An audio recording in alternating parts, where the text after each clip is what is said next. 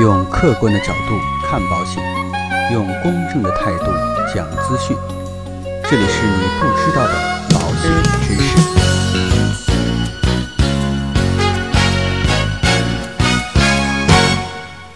好，各位亲爱的朋友们，今天呢，跟大家一起来聊一聊有关于投保的时候啊，职业类别的相关问题。前一段时间啊，有人在问我，投保的时候呢是一类职业，后来呢，因为工作的变化，自己的职业类别也发生了变化，在理赔的时候变成了五类职业。那这个时候呢，如果发生了风险，保险公司能给予理赔吗？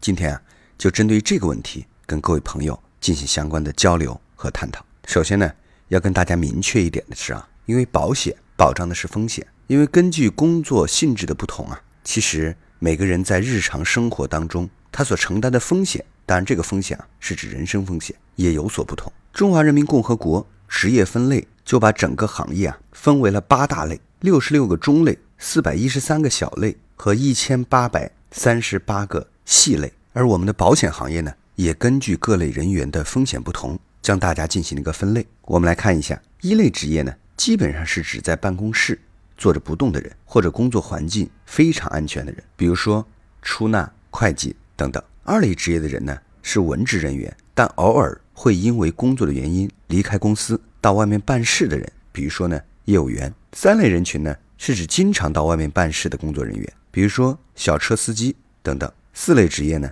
一般是需要进行体力劳动，比如说。货车司机或者一般工人，所以啊，一至三类为低风险职业，四类呢为中度危险职业。有人在问有没有五到六类呢？是有的啊，五到六类就属于高度危险的职业了。这个比如说啊，维修电工、船员、消防员、液化燃气的分装工、直升飞机飞行员等等等等，这类人群呢，面临的工作风险不可控，一不留神呢，就会有危险的发生，甚至会危及生命。当然啊。还有 S 类的职业，这个呢就为明确拒保的职业。这类职业呢危险性最高，保险公司啊明确拒保。比如说爆破工、高空工作人员，还有一些前线的军人等等等等。一般来说啊，意外险对于职业分类要求最高，关系到能否投保；医疗险呢会影响到能否承保，而重疾险和寿险会影响到保费和保额。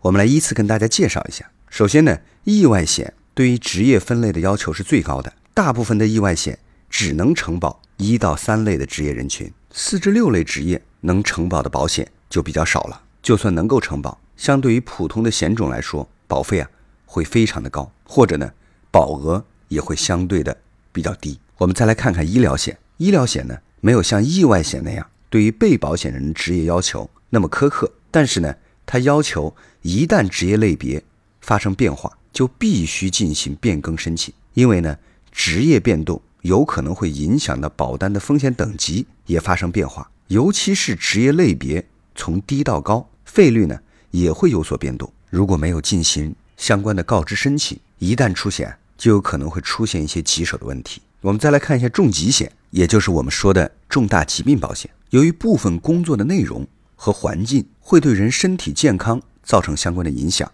所以呢，职业类别也会影响到重大疾病保险的投保。不过，比起意外险和医疗险来说，影响呢又要稍微小一点。所以啊，大家在选择重疾险的时候，就相对来讲可以更多的去关注产品的优劣，不用太多去考虑职业对重疾险购买的相关影响。当然啊，对于五到六类的职业人群，保费增加是肯定的。通常呢，五类的职业每万元加费。是三十块钱，六类职业呢，每万元的加费是六十块钱。第四个呢，我们来看一下寿险。寿险呢，对于职业的分类限制是最为宽松的，有部分的产品呢，只会对五到六类的职业里面的部分职业做限制，大部分的人呢，不会被拒之门外。所以了解了上面的内容，我们就知道了，意外险对于职业的限制比较严格，对于高危的职业者，尤其是承担家庭经济重担的。十分有必要买一份高保额的寿险，这样呢可以增加相关的保障。另外呢，工作变动的时候有可能影响到之前保单承保范围的，要及时联系保险公司，以避免后期出现理赔的纠纷。那有人在问，高危职业应该如何投保呢？一到四类的职业人群，保险产品选择的空间非常大。所以啊，至于买什么样的保险啊，我们这里就不跟大家去讲了。我们就来说一下五到六类职业的人群应该怎么去买保险。第一个呢，可以参加单位的团体投保。一来呢，团险啊，在价格上可以享受一定的优惠；二来呢，这种形式也可以让保险公司的代理人更清楚了解到这类行业的工作状况，减少对职业风险上的误解。第二种方法呢，叫做搭配投保，比如说购买意外险，可以搭配定期寿险、重疾险等投保条件比较宽松的保险产品，放大总体的保障。第三呢，选择覆盖五至六类职业的意外险的险种，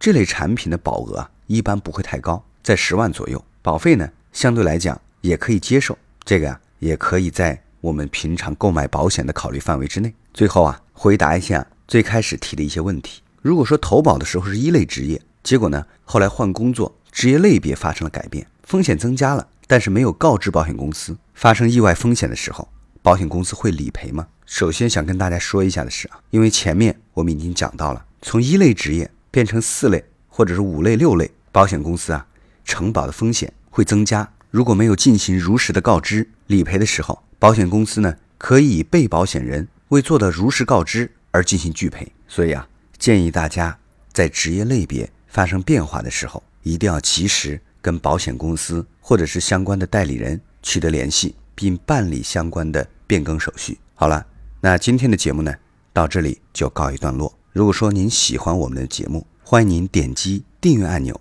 来持续关注我们的节目。让我们下期再见。